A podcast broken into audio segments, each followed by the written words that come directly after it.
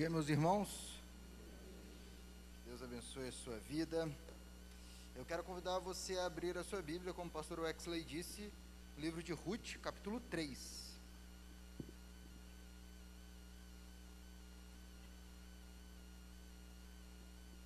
Ruth, capítulo 3. Caso você é, não tenha tido a chance de ouvir as outras mensagens, elas estão disponíveis no nosso canal da igreja.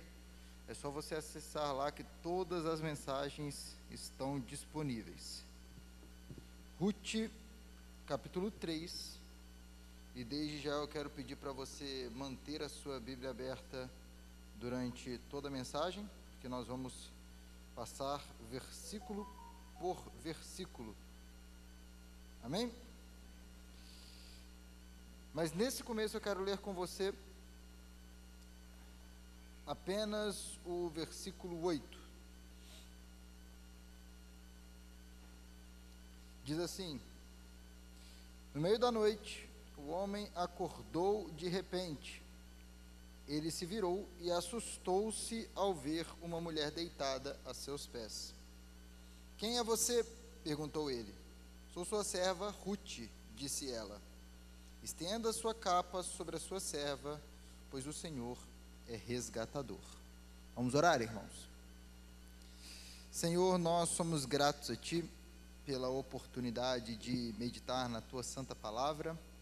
Pedimos que o Senhor fale conosco nessa manhã, para Tua honra, para Tua glória e para o Teu louvor. Nós oramos desde já, em nome de Jesus, amém e amém. Graças a Deus. Meus irmãos, nós vamos dar continuidade a esta série é, de mensagens em Ruth. E antes que você pergunte, sim, eu estou com o pescoço aqui um pouquinho travado, então se você me ver meio assim, não fica perguntando, será que ele está. Só, só para tirar essa dúvida de uma vez, eu estou com torcicolo, tá bom? então a tarefa vai ser um pouquinho. Porque o pessoal está olhando assim, será? Todo mundo perguntando, então vou resolver isso de vez, né? Pastor está com torcicolo. Mas a gente vai caminhar aqui com calma e o Espírito Santo vai nos capacitar aqui a aprender da palavra dele. Nós vamos dar continuidade à série de mensagens e o título da mensagem de hoje é Nós temos um resgatador, algo que já foi falado na última semana, mas que hoje nós vamos tratar com um pouquinho mais de cuidado. Para a gente, é, talvez alguns irmãos não tenham tido a chance de acompanhar todas as mensagens, então por causa disso, eu quero fazer um rápido resumo de tudo que aconteceu até aqui no livro de Ruth, até nós chegarmos no capítulo 3. Mas presta atenção, meu irmão, porque o resumo vai ser rápido mesmo, tudo bem? O capítulo 1 de Ruth, ele pode ser tratado como se fosse uma viagem de ida e volta. O livro começa com uma família que, para fugir da fome, abandona a terra do Senhor, abandona o povo do Senhor e vai viver no meio de um povo idólatra. E de acordo com que o tempo passa, é, essa família se esquece cada vez mais do Senhor e se envolve cada vez mais com esse povo idólatra, o povo que vivia na terra de Moabe. E eles se envolvem a tal ponto que os filhos é, dessa família crescem lá e acabam se casando com mulheres moabitas, mulheres daquela região. O resultado dessa atitude é um resultado trágico. Tanto o pai da família morre em Moabe, como os dois filhos também morrem naquela terra. E Noemi, a viúva, a mãe daquela família, fica sem marido, sem filhos, em uma terra estrangeira e somente com as suas duas noras que também não tiveram filhos. E aí, no meio do capítulo 1, o que, é que vai acontecer? Noemi, nesse cenário terrível, decide voltar para sua terra com as suas duas noras. E no meio da viagem, Noemi muda de ideia e fala assim: Olha, Orfa e Ruth, que eram as duas noras de Noemi, não voltem comigo, vão para a terra de vocês, vão, vai lá, busca um novo marido, tenta constituir uma nova família, deixa eu voltar sozinha. Uma das noras, chamada Orfa, ouve o conselho de Noemi e, com muita dor, com muitas lágrimas, decide voltar para a terra de Moabe. Ruth, a segunda nora, por outro lado, decide permanecer com Noemi e demonstra um amor para com a sua sogra, meus irmãos, simplesmente fenomenal, extraordinário. Só que Noemi não consegue enxergar esse valor que Ruth lhe dá. Noemi não consegue enxergar o presente, que, o presente de Deus que Ruth é na sua vida. Tanto que quando Noemi termina a viagem, ela chega em Belém, ela fala o seguinte: Eu saí daqui de mãos cheias, eu saí daqui cheia de fartura, mas agora eu estou de volta com mão de mãos vazias. Noemi volta para casa amargurada com o Senhor e declara que a sua vida é muito amarga. Assim termina o capítulo 1. No capítulo 2, Ruth e Noemi já estão em Belém e Ruth toma a iniciativa de é, procurar comida para que ela e Noemi pudessem se alimentar, é, pudessem ter uma vida digna. E Noemi vai, Ruth vai procurar comida e ela acaba justamente nos campos de Boaz, um parente de Noemi, rico, influente e, acima de tudo, fiel ao Senhor. Boaz trata Ruth super bem, é, dá comida para Ruth, dá comida para Ruth levar para casa, protege Ruth e, inclusive, garante alimento para aquelas duas mulheres por semanas. Então, quando o capítulo 2 termina, esse problema, o do sustento, o da comida, ele já estava resolvido. Tinha um homem bondoso que estava comprometido a sustentar Ruth e Noemi pelas próximas semanas. Só que nem todos os problemas ainda estavam resolvidos. Quer ver? Veja qual é o último versículo do capítulo 2. Ruth, capítulo 2, versículo 23. O capítulo 2 termina é, mostrando mais um problema que precisava ser resolvido. Diz assim: Assim, Ruth ficou com as servas de Boaz para recolher espigas até acabarem as colheitas de cevada e de trigo. Então o problema da comida está resolvido, certo? Só que olha a última frase do capítulo. E continuou morando com a sua sogra. Essa não é a situação ideal, né, meu irmão? Mas o que o autor está querendo dizer aqui é o seguinte: olha, é, Ruth tem alimento, mas Ruth ainda não tem um lar. Ruth ainda não tem uma família. Ruth ainda não tem uma casa para chamar de sua. Naquela época não era como os dias de hoje. Hoje o jovem escolhe com quem ele vai casar. Lá não. E em vários lugares do mundo até hoje é assim. É, os pais é, arrumam um casamento para os filhos. E, e há sabedoria nisso, tá, meu irmão? Não estou defendendo isso, não, mas você que é casado, você sabe disso. Mas voltando, está falando o seguinte: olha, é, Ruth ainda não tem uma casa, e os pais que arrumavam os casamentos. Então, o que, que Noemi vai começar a fazer aqui? Noemi vai começar a mexer os pauzinhos, mesmo não sendo mãe de Ruth, para arrumar um casamento para ela. E aí que começa o capítulo 3, e como nós fizemos em todas as mensagens, nós, em primeiro lugar, vamos é, contar a história aqui, vamos ver o que de fato a história ensina, e no segundo momento, vamos ver como essa história fala conosco, como ela pode ser aplicada às nossas vidas. Então, com a sua Bíblia aberta, vamos na primeira parte desse capítulo, do versículo 1 até o versículo 5, é tratado aqui o plano de Noemi. O capítulo 3 começa com Noemi virando para Ruth dizendo o seguinte: veja o versículo 1. Certo dia, Noemi, sua sogra, lhe disse: Minha filha, tenho que procurar um lar seguro para a sua felicidade. Em outras palavras, eu tenho que procurar uma família para você. Eu tenho que procurar um marido para você. E, contudo, a gente precisa entender que o que, que Noemi está pensando. Noemi chega para Ruth assim: oh, Ruth, eu tenho que achar uma família para você. Tem que achar um lar para você. Só que o, o, o autor aqui é tão habilidoso que ele torna possível para a gente entrar dentro da mente de Noemi. A gente precisa lembrar o que, que Noemi estava pensando no capítulo 2. Você, meu irmão, que veio aqui semana passada, tal, você vai ser um pouco abençoado, que você vai lembrar com um pouquinho mais de frescor.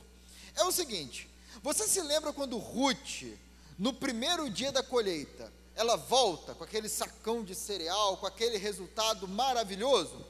Então, quando Noemi vê aquela colheita maravilhosa, Noemi fica alegre, e veja o que ela diz no versículo 20 do capítulo 2: Seja ele abençoado pelo Senhor, que não deixa de ser leal e bondoso com os vivos e com os mortos. E acrescentou: Aquele homem é nosso parente, é um de nossos resgatadores. Então, meus queridos, Noemi aqui, ela já começa a ligar os pontos. É possível a gente ver o que, que Noemi está pensando. Noemi, ela, ela fica assim: olha, ô, ô, ô Ruth, vai lá e fica com as servas dele mesmo. Noemi fala assim: esse homem está sendo muito bondoso com Ruth, esse homem está ajudando Ruth demais. Então, Noemi já começa a falar assim: ah, vai lá, Ruth, isso mesmo, ele falou para você ficar com as servas dele, fica lá, adianta, é, é, continua, não fica muito longe de Boaz, não, tá bom, Ruth? E aí, o que acontece, meus irmãos? É, Noemi começa a pensar o seguinte: Boaz é nosso parente, ele está sendo muito bondoso com Ruth. Pela lei, ele pode se casar com Ruth. E se Boaz se casar com Ruth, a gente não é pobre nunca mais na vida. Né? Sabe aquela mãe que olha, aquelas mães que ficam tentando empurrar a filha para casar com homem rico? É, é, quase isso aí. Se Boaz casar com Ruth, acabou. Estamos feita. Não precisa se preocupar com mais nada. E Ruth ainda vai ganhar um lar. A gente vai sair da pobreza, nossa, eu vou ter neto ainda por cima. Minha família ainda vai ter um descendente. Então Noemi começa a ligar os pontos. Só que qual é o problema? As semanas se passam, o período da colheita está perto de acabar, e Boaz, depois de toda aquela bondade, não dá nenhum indicativo que vai se casar com Ruth. Boaz acaba sendo apenas um homem bondoso, gente boa, que quer ajudar uma pobre viúva na terra de Israel. E aí a colheita está acabando, a operação Cupido de Noemi está falhando e alguma coisa precisa ser feita. Só que isso não era tão simples, né, meu irmão? Pensa comigo. Se Boaz não pedisse Ruth em casamento, quem é que teria que pedir Boaz em casamento? Ruth. Só que essa não era uma tarefa tão simples assim. Não dava para Ruth chegar no meio do campo, se ajoelhar diante de Boaz e falar assim: Boaz, você quer se casar comigo? Claro que não, meu irmão, claro que não. Se hoje isso já é esquisito, naquela época então era algo absurdo.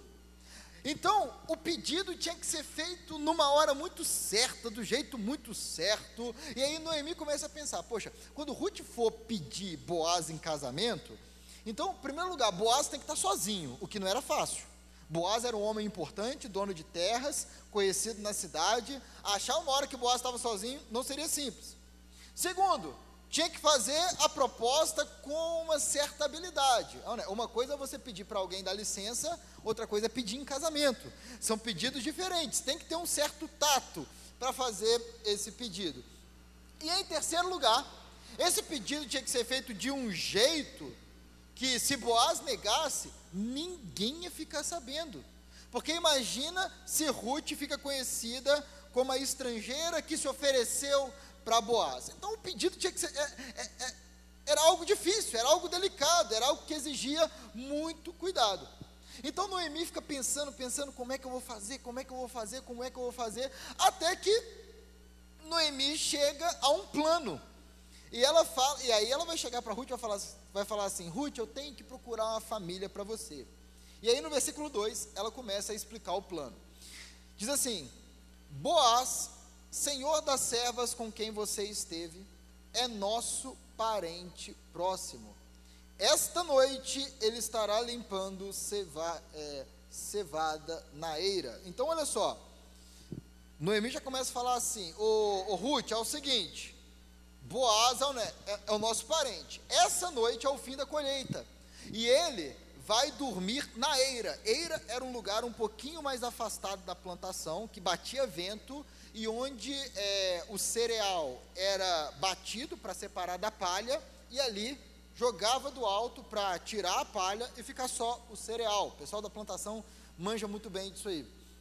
E aí, Boaz, o proprietário da terra, dormiria na eira, sozinho. E aí Noemi pensou: hoje é o dia, Ruth. é o seguinte: Boaz vai estar dormindo lá sozinho. O que, que você vai fazer? Versículo 3: Lave-se, perfume-se, vista sua melhor roupa e desça para a eira. Mas não deixe que ele perceba você até que tenha comido e bebido. Então o que, que Noemi fala para Ruth fazer? Ruth, você vai tomar um banho, você vai se perfumar, você vai vestir a sua melhor roupa. Meu irmão, a gente está acostumado a tomar dois banhos por dia. Nesse frio, não sei, né? Mas é, no normal, a gente está acostumado a tomar alguns banhos por dia. A gente está em um, num dos lugares que tem mais água no mundo. É, mas, antigamente, ainda mais num lugar que tinha pouca água, as pessoas não, toma, não se lavavam assim completamente é, tão frequentemente como nós fazemos. As pessoas se lavavam mesmo em ocasiões especiais, em momentos únicos. E quando Noemi fala para Ruth se banhar, significava que Ruth deveria se preparar para uma ocasião especial, deveria é, vestir a melhor roupa. Noemi manda Ruth se arrumar, como se Ruth estivesse indo para um casamento. E o que acontece? Depois de se arrumar, Ruth deveria descer até a plantação de Boaz, mas dessa vez ela não ia aparecer, não, ia ficar quietinha lá. Era o fim da colheita e teria celebrações. Os trabalhadores se reuniriam para comemorar a colheita que o Senhor Deus, que o Senhor Deus forneceu. E aí o que, que eles iriam fazer? Eles iriam dançar, eles iriam comer, eles iriam beber. E depois de uma festa, com muita comida e com muita bebida, o que, que o pessoal faz? Dorme, né, meu irmão? Dorme aquele sono de jiboia, assim, ó, com a barriga cheia. Que beleza. O pessoal dorme. E aí Noemi fala assim: ó, não deixa ninguém te ver até o fim da festa. O versículo 3 vai terminar assim: até que tenha comido e bebido. E no versículo 4, Noemi continua falando qual era o plano. Quando ele for dormir, note bem o lugar em que ele se deitar. Então vá, descubra os pés dele e deite-se. Ele lhe dirá o que fazer. Vamos entender isso aqui. Primeira coisa, Noemi tinha que ficar de olho, ó, Ruth teria que ficar de olho, onde Boaz ia se deitar, ficar bem atenta. Quando todo mundo estivesse dormindo e Boaz também, Ruth ia chegar de mansinho iria descobrir os pés de Boaz e deitar-se ao lado dele. Pastor, por que, que descobriu o pé? Tem algum significado especial? Não, meu irmão. Imagina você dormindo num lugar que tem vento e alguém descobre o seu pé. O que, que vai acontecer daqui uns 10 minutos? Você vai acordar, né? vai bater aquele vento gelado no pé e você vai falar assim: que isso, gente? O que está acontecendo aqui? E aí, quando Boaz acordar, e depois disso, Ruth deveria se deitar ao lado de Boaz. Quando Boaz acordasse, o que, que Ruth deveria fazer? Mais nada. Ruth tinha que fazer até ali. Depois disso, Noemi fala assim: a partir daí, Boaz é quem dita as regras e ele vai dizer, Ruth, o que você deve fazer. Meu irmão, esse era o plano de Noemi. Agora, deixa eu te fazer uma pergunta que eu acho que a resposta é bem fácil de se responder. O que um homem, no meio da madrugada, gostaria de fazer com uma mulher bem vestida e perfumada? Algumas pessoas até discutem se o plano de Noemi era fazer com que Ruth e Boaz tivessem uma relação. Mas, meu irmão, vamos combinar. É muito difícil dizer que aquela vovó estava pensando em outra coisa, não é? Vamos combinar uma coisa. Pensa comigo. Noemi manda Ruth se lavar, o que só acontecia em ocasiões especiais. Noemi manda Ruth vestir a melhor roupa, se encher de perfume, deitar do lado do homem em plena madrugada. E quando o homem acordasse, ela deveria ficar quieta e fazer somente o que Boaz dissesse para ela fazer. Meu irmão, o que, que você acha que Noemi estava pensando aqui? Eu e você, a gente sabe o que, que Noemi achou que Boaz ia fazer. A gente sabe. Noemi, e assim, Noemi está tentando dar um jeitinho nas coisas, gente. A coisa não está andando, vamos causar essa situação, por quê? Porque depois dessa noite, as coisas vão andar e eles vão ser felizes para sempre. Noemi queria que Ruth se casasse com Boaz, mas as coisas não estavam andando, então vamos dar um jeito nisso aí. Noemi, meus queridos, ela tenta dar um jeito nos planos de Deus. Ela vê Deus aproximando Ruth e Boaz, e ela tenta dar uma forcinha, ela tenta dar uma ajudinha para Deus. E não é só Noemi, meus irmãos, que acha que Deus precisa de ajuda. A Bíblia está cheia de exemplos de homens que acham que Deus precisa de ajuda. A Bíblia está cheia de exemplos de homens como Jonas, que acham que o plano de Deus é injusto. A Bíblia está cheia de exemplos de homens como Saul, que acha que Deus está ficando sem tempo. E nós também, meus irmãos, nós às vezes achamos que a nossa vontade é melhor do que Deus. Às vezes a gente acha que Deus não sabe o que está fazendo e que Ele precisa de uma ajudinha. Achamos que nós somos mais sábios do que Deus mas essa não é a verdade. Ruth ouve o plano de Noemi e responde o seguinte no versículo 5: Respondeu Ruth: Farei tudo o que você está me dizendo. Mas será que Ruth vai seguir cada passo do plano de Noemi? É isso que nós vamos ver na segunda parte deste capítulo, que é o encontro no meio da noite entre Boaz e Ruth. No versículo 6 e 7, Ruth começa a seguir o plano de Noemi. Vai dizer o seguinte: Então ela desceu para a eira e fez tudo o que a sogra lhe tinha recomendado. Versículo 7. Quando Boaz terminou de comer e beber, ficou alegre e foi deitar-se perto do monte de grãos. Ruth aproximou-se sem ser notada, descobriu os pés dele e deitou-se. A festa, meu irmão, foi boa Boaz festejou, comeu, bebeu, ah, fala até aqui, ó, ficou alegre no versículo 7. E Boaz deita tranquilo, a colheita tinha acabado. Só que no meio da noite, Boaz começa a sentir um frio daquele nos pés. E aí ele acorda, mexe um pouco, e quando ele mexe, ele esbarra em alguém. Tem uma mulher ali deitada do lado dele. Eu imagino o susto que Boaz tomou no meio da noite.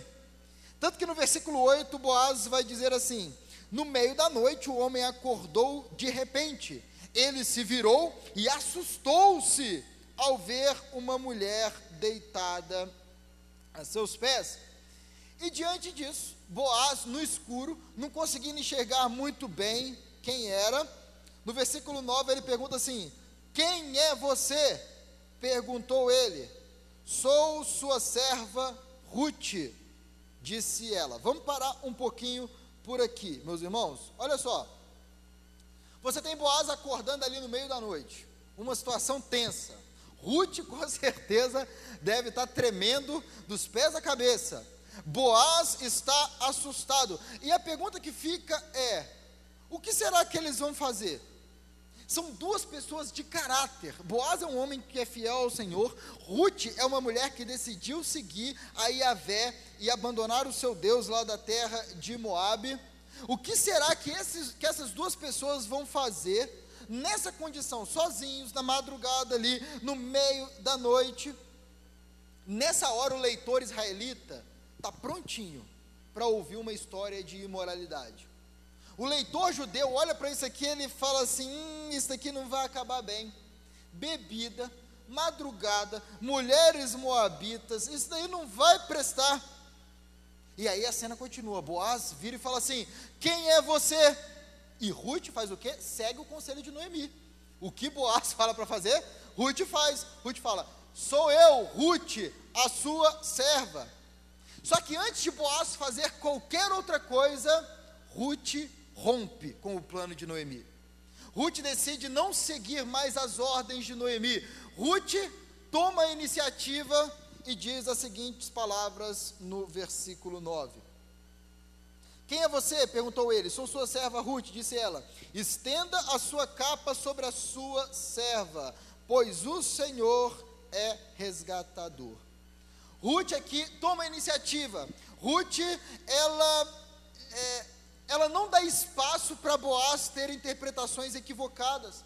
Ela não deixa Boaz tentar imaginar o que está acontecendo ali. Ela não deixa Boaz tentar imaginar quais são as intenções de Ruth. Não, ela já diz logo de cara. Ruth deixa claro que ela não está ali para seduzir Boaz. Ruth quer sair dali com um compromisso firmado e não com uma noite apaixonada. Ruth quer sair dali com um compromisso, Ruth quer sair dali com um casamento. Ruth não quer apenas uma noite, não, ela quer uma vida. Ruth não era mais uma mulher moabita que é, seduzia israelitas, não, Ruth era uma adoradora de Yahvé, o Deus verdadeiro, o Deus de Israel. E por causa disso ela se vira para Boaz e faz o seguinte pedido: estenda a tua capa sobre a tua serva essa era a maneira daquela época de falar assim: por favor, case-se comigo. E essa é uma figura muito bonita, ou seja, é, era, era o compromisso de casamento. Quando o homem estendia a sua capa, significava que aquela mulher estaria sob a proteção daquele homem pelo resto de sua vida, estaria sob a guarda daquele homem pelo resto dos seus dias. Ruth está pedindo: olha, ô Boaz, Casa comigo, é isso que eu vim te pedir aqui nessa noite. E Ruth fala assim: Boaz, casa comigo, por quê? Veja as últimas palavras do versículo 9: Pois o Senhor é resgatador. Deixa eu explicar aqui um pouquinho disso rapidamente. Existiam algumas leis naquela época para proteger a família.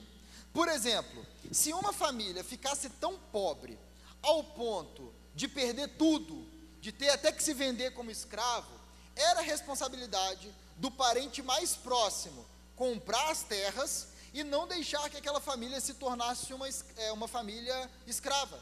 Deus, Deus libertou Israel do Egito e Israel nunca deveria ser escravo novamente. E tinha outra lei também que falava assim: olha, quando uma mulher ficar viúva e sem filhos, o parente mais próximo, o irmão do falecido, deve se casar com essa mulher, sustentá-la e dar um filho para ela, que vai levar o nome da família e que vai cuidar dessa mulher na velhice. Deus se preocupa com a família, Deus se preocupa com o órfão, com a viúva e assim por diante. E aí, Ruth vira para Boaz e fala assim: Boaz, case-se comigo por quê? Porque você é resgatador. Mas espera aí, meu irmão. Boaz podia ser resgatador, mas Boaz não tinha a obrigação de ser resgatador. Por quê? Porque existia um outro parente mais próximo. Existia alguém, a gente vai ver isso ainda na história. Existia alguém que estava na frente da fila, que poderia comprar as terras e cuidar da família. Se, se, e pensa comigo, se Boaz fosse obrigado a cumprir esse plano, ah, perdão, se Boaz fosse obrigado a comprar as terras, a se casar, esse plano todo não seria necessário. Boaz era um homem fiel ao Senhor, bastaria falar assim: ó, cumpra o seu dever, e Boaz cumpriria o seu dever. Boaz não era parente mais próximo, Boaz não era irmão do marido de Noemi, nada disso. Boaz não tinha obrigação de comprar as terras, de se casar com Ruth e de cuidar de Noemi e Ruth para o resto da vida ele não era obrigado. Mas isso não significa que ele estava proibido de fazer isso. E o que que Ruth faz diante dessa possibilidade? Ô Boaz, casa comigo, Boaz. Estende a tua capa sobre a tua serva. Meus irmãos, antes de tudo, a gente precisa ter certeza que Boaz foi um homem crente nessa situação. Boaz foi um homem piedoso. Sem nenhuma dúvida, a tentação para Boaz foi real aqui.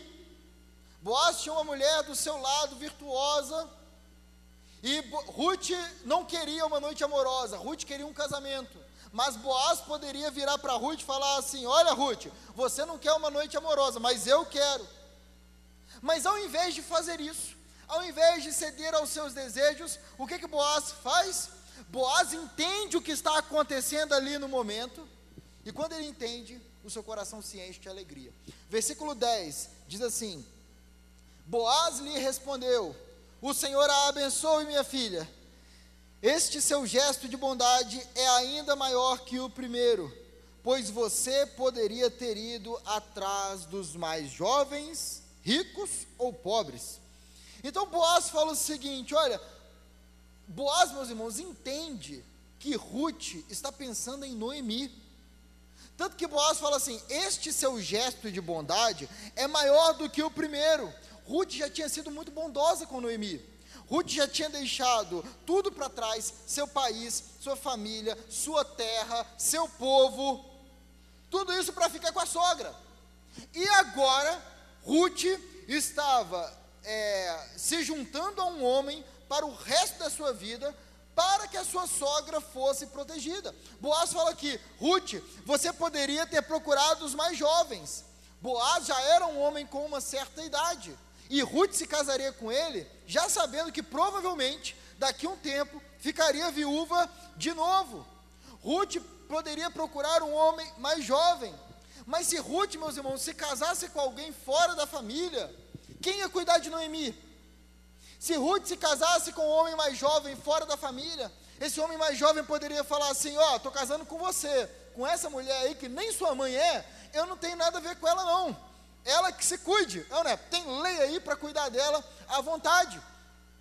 Então Ruth procura Boaz, por quê? Porque por meio de Boaz, Noemi seria cuidada. Boaz entende isso e fala: esse seu gesto é ainda maior do que o primeiro. E no versículo 11 ele diz assim: Agora, minha filha, não tenha medo, farei por você tudo o que me pedir. Todos os meus concidadãos sabem que você é mulher virtuosa. Boaz fala assim: sim, Ruth, eu estou disposto a me casar com você. E olha, isso não vai ser escândalo nem para o pessoal aqui da cidade, apesar de você ser uma mulher estrangeira. Todo mundo sabe que você é uma mulher virtuosa. Todo mundo sabe o amor que você tem pela sua sogra, o amor que você tem pelo Deus de Israel. Todo mundo sabe quem você é, Ruth. E quando a história caminha para um final feliz, surge um problema. Versículo 12 diz assim: É verdade que sou resgatador, eu sou da família de vocês, eu posso resgatar, mas há um outro que é parente mais próximo do que eu. Versículo 13: Passe a noite aqui, de manhã veremos. Se ele quiser resgatá-la, muito bem, que resgate. Se não quiser, juro pelo nome do Senhor que eu a resgatarei. Deite-se aqui até de manhã. Boaz poderia ser um resgatador, só que Boaz, meu irmão, é um homem temente ao Senhor é um homem que não passa por cima da lei de Deus. Ele não é um homem que quando dá na cabeça assim, ah, vamos para Moab, então vamos, vamos largar tudo aqui e vamos para a terra onde outro Deus é adorado. Não, não. Boaz é um homem temente ao Senhor.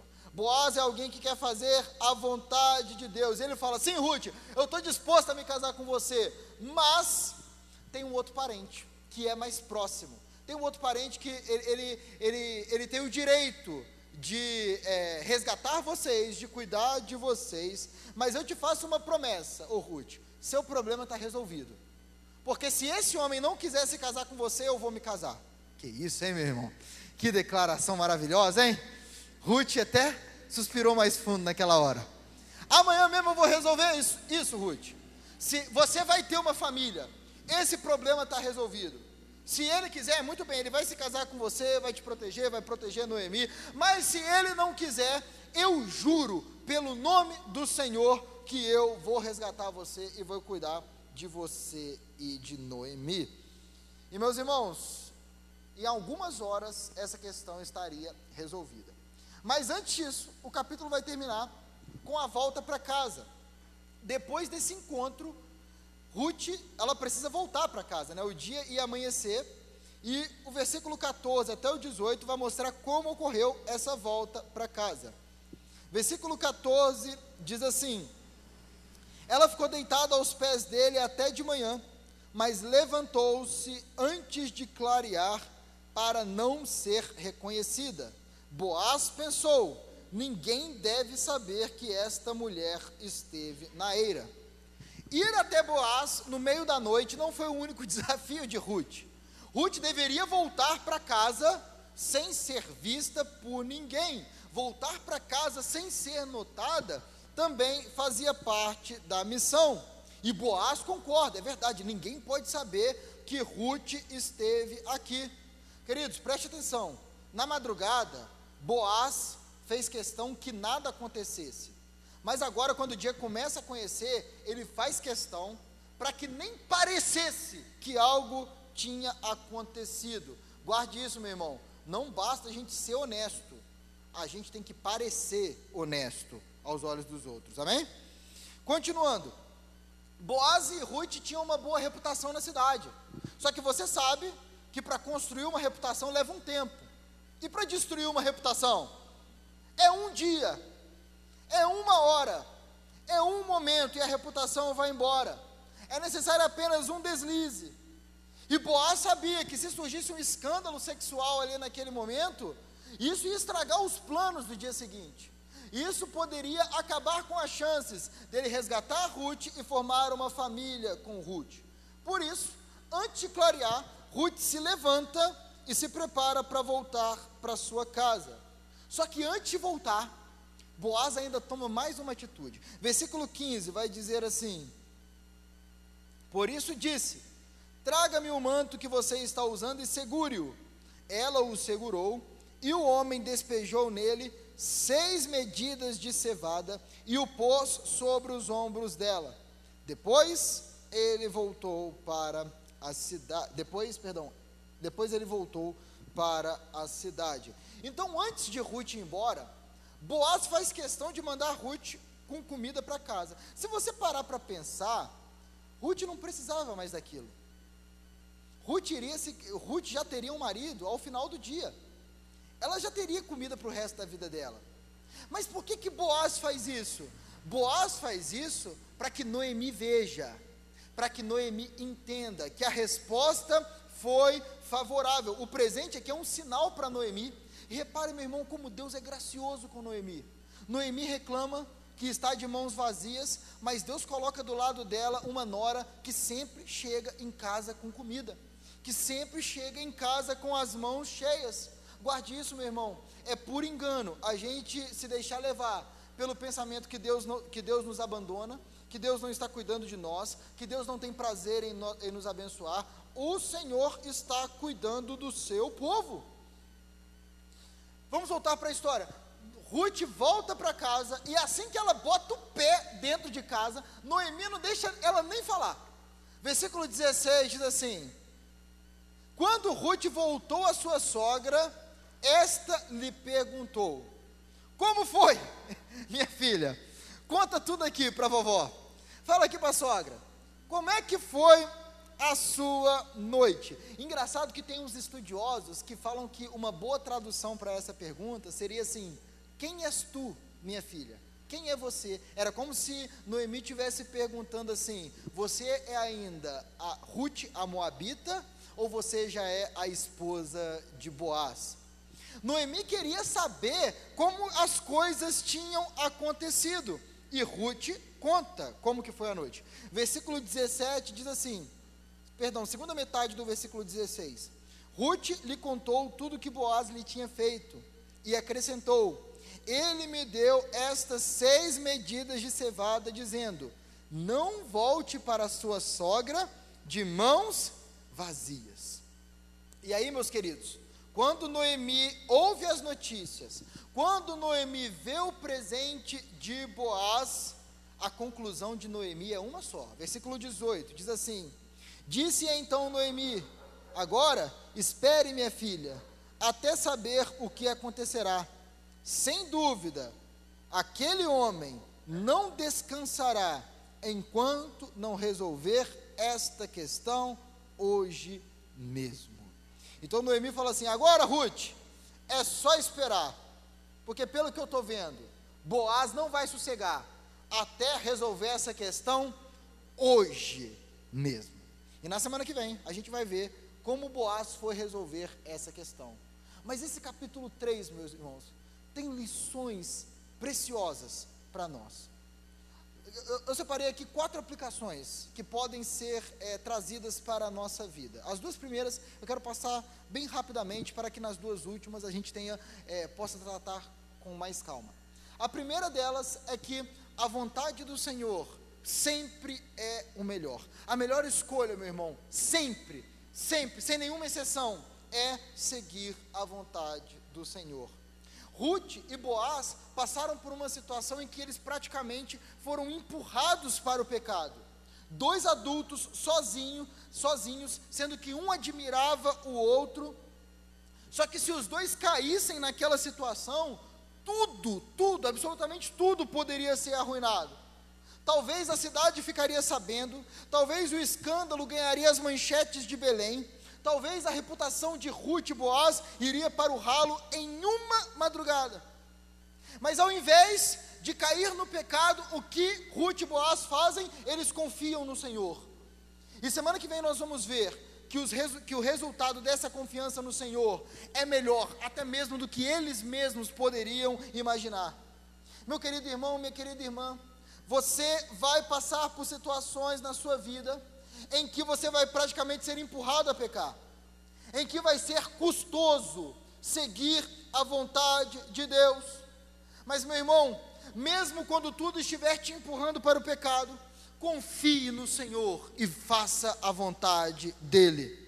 Mesmo quando as circunstâncias te empurrarem a pecar contra Deus, mesmo quando as pessoas ao seu redor te empurrarem para não fazer a vontade de Deus, mesmo que as mais diversas oportunidades apareçam para que você peque contra o Senhor, em nome de Jesus, permaneça dentro da vontade de Deus.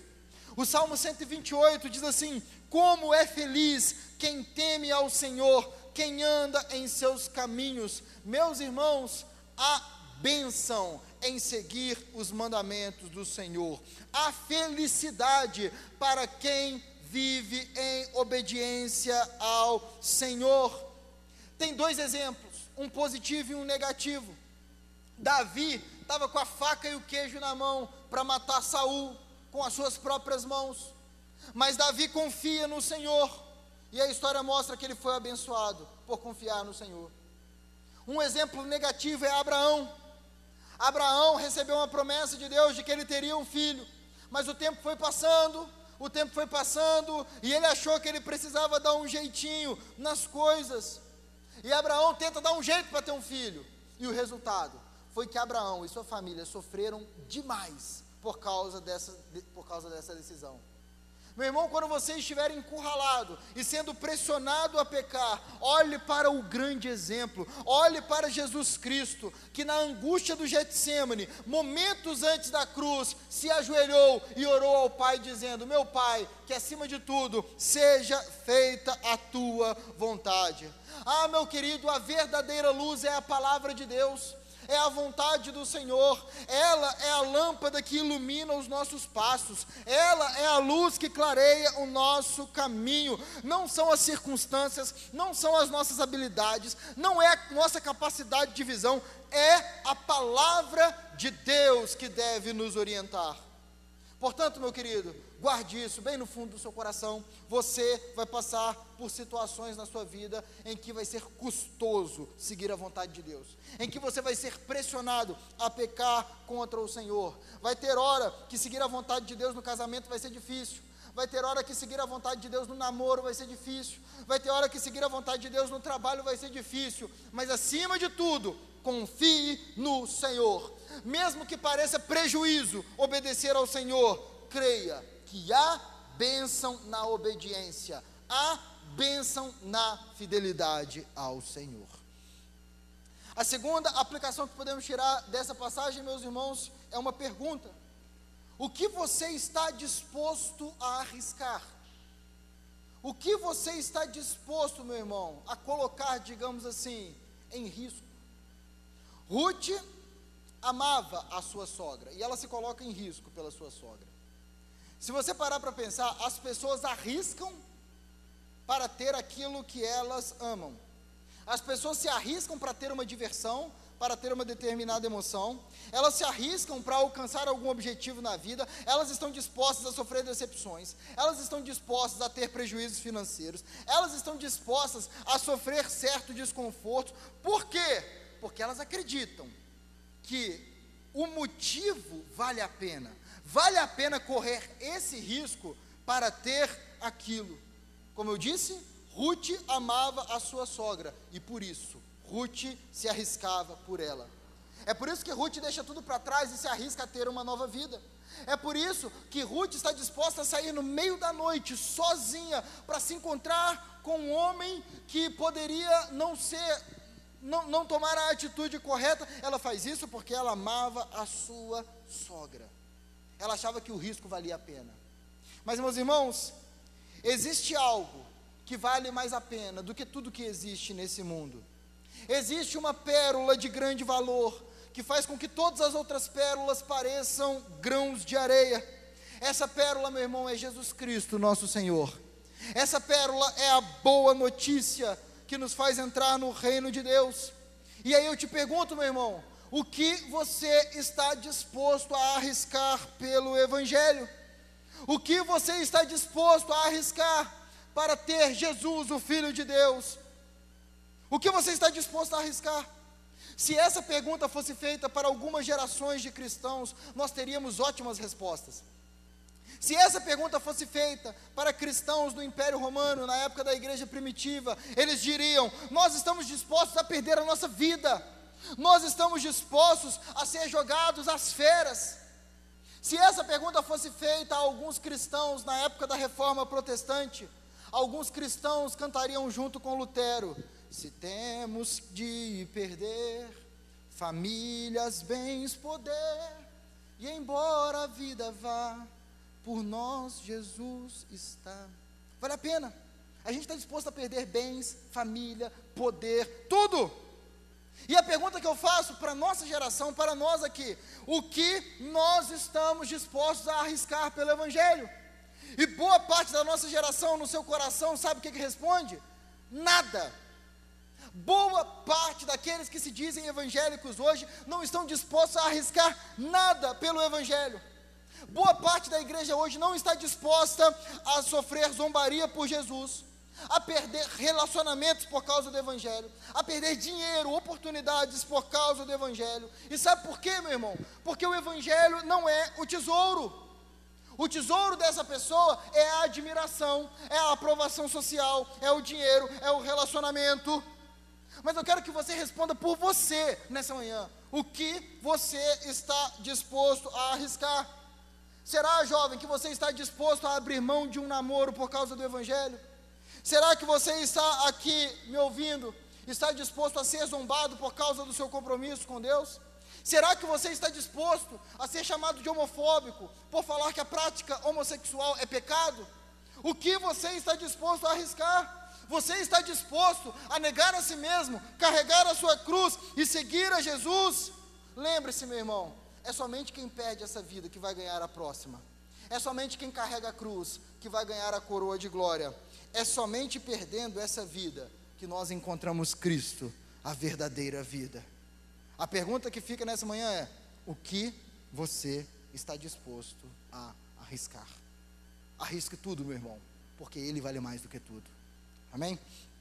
E as últimas duas últimas aplicações que nós temos. A terceira leva o título dessa mensagem, que é uma lembrança muito clara que nós, meus irmãos, nós temos um resgatador. Nessa história, não era todo mundo que podia ser um resgatador, meu irmão. Não era qualquer pessoa que podia chegar e falar assim: ah, eu vou comprar as terras, eu vou resgatar Ruth e Noemi. Não, não, não, não, não. Alguns requisitos eram necessários e Boaz cumpria cada um deles. Veja comigo, olha só, os requisitos que eram necessários para alguém ser um resgatador. Em primeiro lugar, tinha que fazer parte da família, não podia ser de fora da família. Em segundo lugar, tinha que ter condições, certo? Para comprar a terra e para sustentar a família. E em terceiro lugar, tinha que estar disposto a fazer isso. Tinha que estar com disposição para é, cuidar de mais pessoas além da família que já tinha. Se Boaz não cumprisse esses três requisitos, ele não poderia ser um resgatador. Se ele não fosse da família, se ele não tivesse dinheiro, se ele não estivesse disposto a cuidar, ele jamais poderia ser um resgatador. Meus irmãos, da mesma forma, não é qualquer um que pode nos resgatar. Da mesma forma, não é qualquer um que pode consertar o nosso relacionamento com Deus. Não, não é qualquer um que pode nos levar para dentro da família de Deus. Não, não é qualquer um que pode nos salvar dos nossos pecados. Não é qualquer um que pode nos tirar desse mundo destinado ao inferno e nos levar para a vida eterna com o nosso Senhor. Não! Algumas condições também precisam ser cumpridas. Ele também precisa ser um de nós. Ele também precisa ter condições de pagar essa dívida. E ele também precisa querer fazer isso, estar disposto a fazer isso. E a boa notícia, meus irmãos, é que nós temos um resgatador. Na verdade, há somente um resgatador. Ele é Jesus Cristo e ele preenche cada um desses requisitos. Em primeiro lugar, para nos salvar, ele se tornou um de nós. A Bíblia declara que Jesus é o próprio Deus. Ele é o Criador de todas as coisas, Ele é o Deus Todo-Poderoso, o Deus Eterno, o Alfa e o Ômega, o princípio e o fim. Só que, mesmo sendo Deus, ele se esvaziou de sua glória, ele assumiu a natureza humana, ele se tornou um de nós. Jesus nasceu, engatinhou, aprendeu a falar, andou, se cansou, sentiu fome, sede, cansaço. Jesus chorou, Jesus sofreu, Jesus morreu. Jesus, o próprio Deus, se fez homem, ele se tornou um de nós e por isso ele pode nos resgatar. Além disso, meu irmão, ele também é capaz de nos resgatar. Não basta ser homem, é capaz, ter, é, é necessário ter condições para consertar as coisas. Da mesma forma que Boaz tinha condições de comprar a terra, de cuidar daquela família, era necessário que o nosso resgatador tivesse condições. E meus irmãos, ele tem condições de consertar as coisas. Ele tem condição de nos resgatar. E por que isso? porque Deus é justo. Deus não fecha os olhos para o pecado. Deus não é um juiz desonesto que varre a sujeira para debaixo do tapete. Você mesmo reprovaria um juiz que fecha os olhos para os crimes e finge que eles nunca existiram. Não, meu irmão. Se Deus deixa de punir o pecado, Ele está sendo injusto. Portanto, para que o nosso relacionamento com Deus seja consertado, é necessário que o pecado seja punido. Mas aí vem a pergunta: quem pode aguentar a punição desse pecado? Quem é que pode suportar o peso da ira de Deus? Quem é que pode ser lançado vivo no inferno e sair de lá?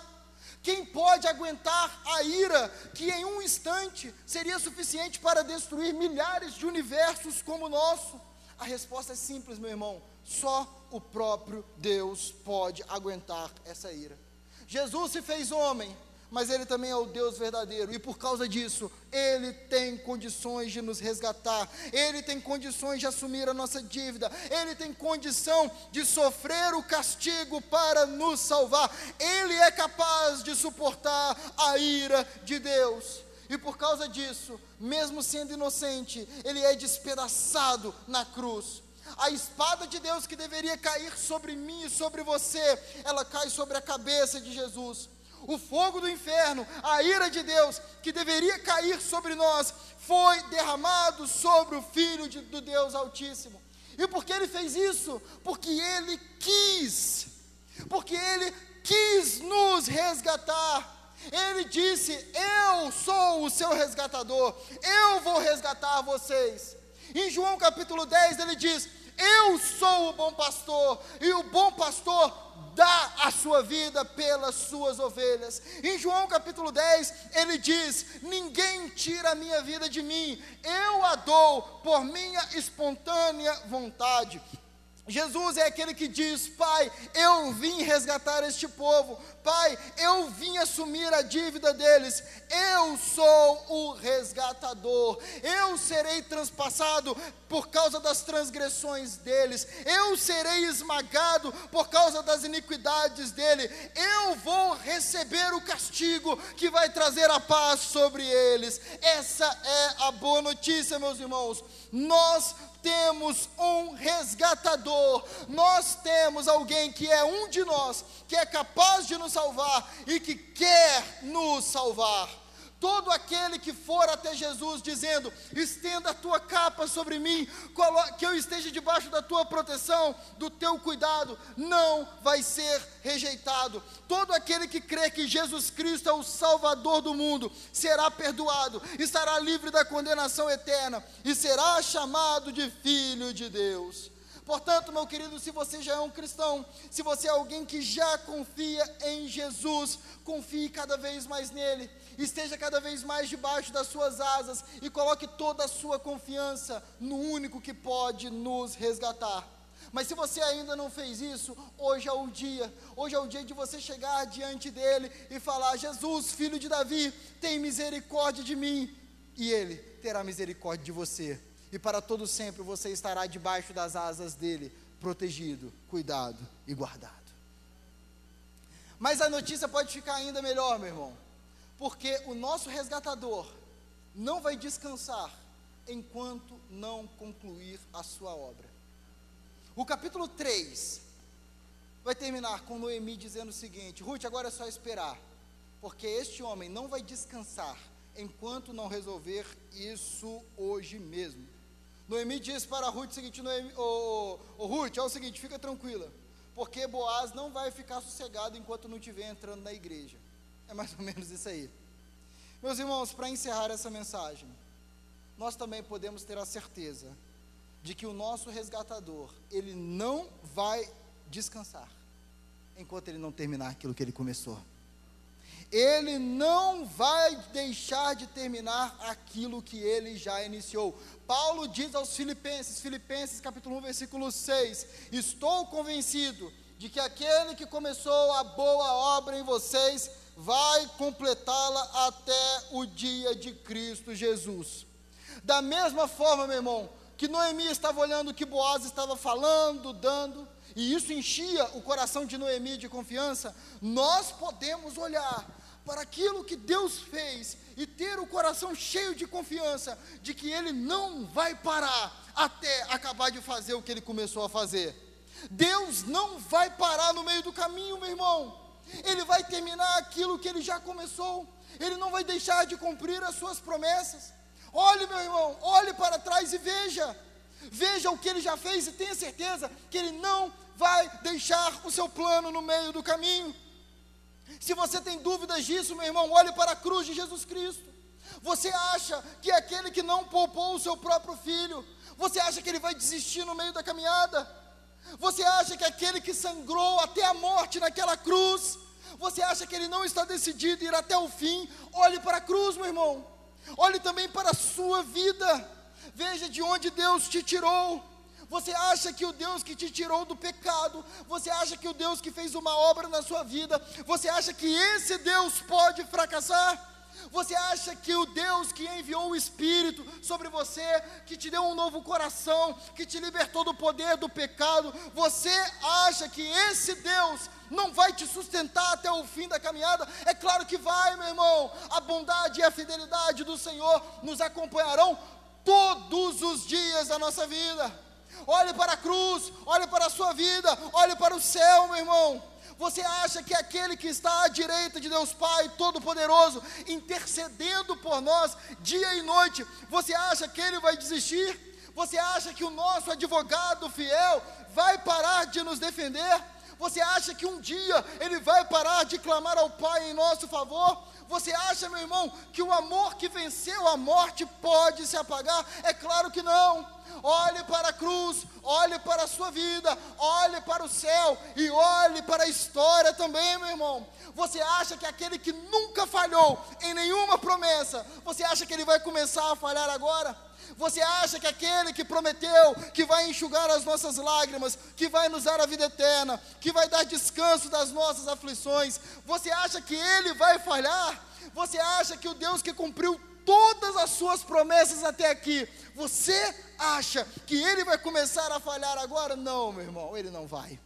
Deus não vai descansar enquanto a sua obra não estiver completa. Vai ser assim como foi na criação. Deus cria o mundo e só ao fim da criação ele descansa. Deus não vai descansar enquanto o seu povo não estiver habitando na sua terra e sendo governado pelo seu rei escolhido. Deus não vai descansar até Jesus vir sobre as nuvens dos céus com poder e glória, nos dar a vida eterna e estabelecer o seu reino para todos sempre. Deus não vai descansar até que toda a igreja diga: Bendito é aquele que vem em nome do Senhor. E tudo isso, meu irmão, sabe por quê? Porque nós temos um resgatador. Tudo isso, porque naquela cruz, Ele nos resgatou. Tudo isso, porque nós temos Jesus Cristo, nosso Senhor e nosso Salvador.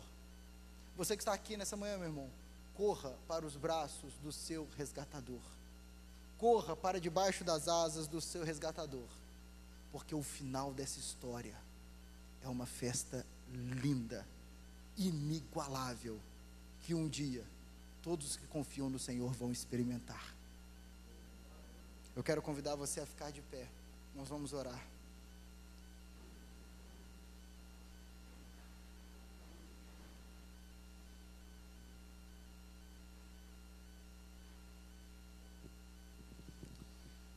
Senhor, nós te louvamos pela tua palavra, que é viva, que nos alimenta, que sacia nossa alma, Senhor. Depois de ler e meditar na tua palavra, nós podemos entender que nem só de pão vive o homem, mas de toda palavra que procede de ti, Senhor. Nós te louvamos. Obrigado por esse privilégio imenso de ir abrir as nossas Bíblias e ouvir a tua voz. Obrigado, Senhor. E nós te louvamos nessa manhã porque nós temos um resgatador. Obrigado, Pai. Obrigado por teu filho Jesus Cristo. Obrigado pelo teu amor por nós. Amor tão grande a ponto de enviar Jesus para nos salvar. Obrigado porque ele se fez um de nós. Obrigado porque ele suportou o castigo em nosso lugar. Obrigado porque ele nos deu a vida eterna. Obrigado, Pai e nós também te louvamos porque nós sabemos que o Senhor não vai desistir do teu plano no meio do caminho. O Senhor não vai, Senhor, abandonar os teus propósitos no meio da caminhada. Nós podemos estar plenamente certos de que aquilo que o Senhor começou vai se concluir. A salvação que o Senhor começou a realizar na nossa vida, ela será concluída em breve, em breve. Em breve, Senhor, não derramaremos mais nenhuma lágrima em breve, Senhor, estaremos vendo a face do nosso Salvador. Em breve estaremos juntos com Ele para todo sempre na grande festa, no grande banquete, no grande casamento. Nós aguardamos esse dia, Senhor. Nós aguardamos esse dia. Nós somos gratos a Ti, Senhor, por tudo que o Senhor tem feito, por tudo que o Senhor ainda vai fazer. Eu te peço, ó Pai que o evangelho pregado nessa manhã alcance cada pessoa aqui presente. Que o teu espírito abra os olhos para que cada um veja que Jesus é o nosso resgatador, é o nosso salvador. E todo aquele que nele confia jamais será desamparado. Eu oro desde já. Em nome de Jesus, amém.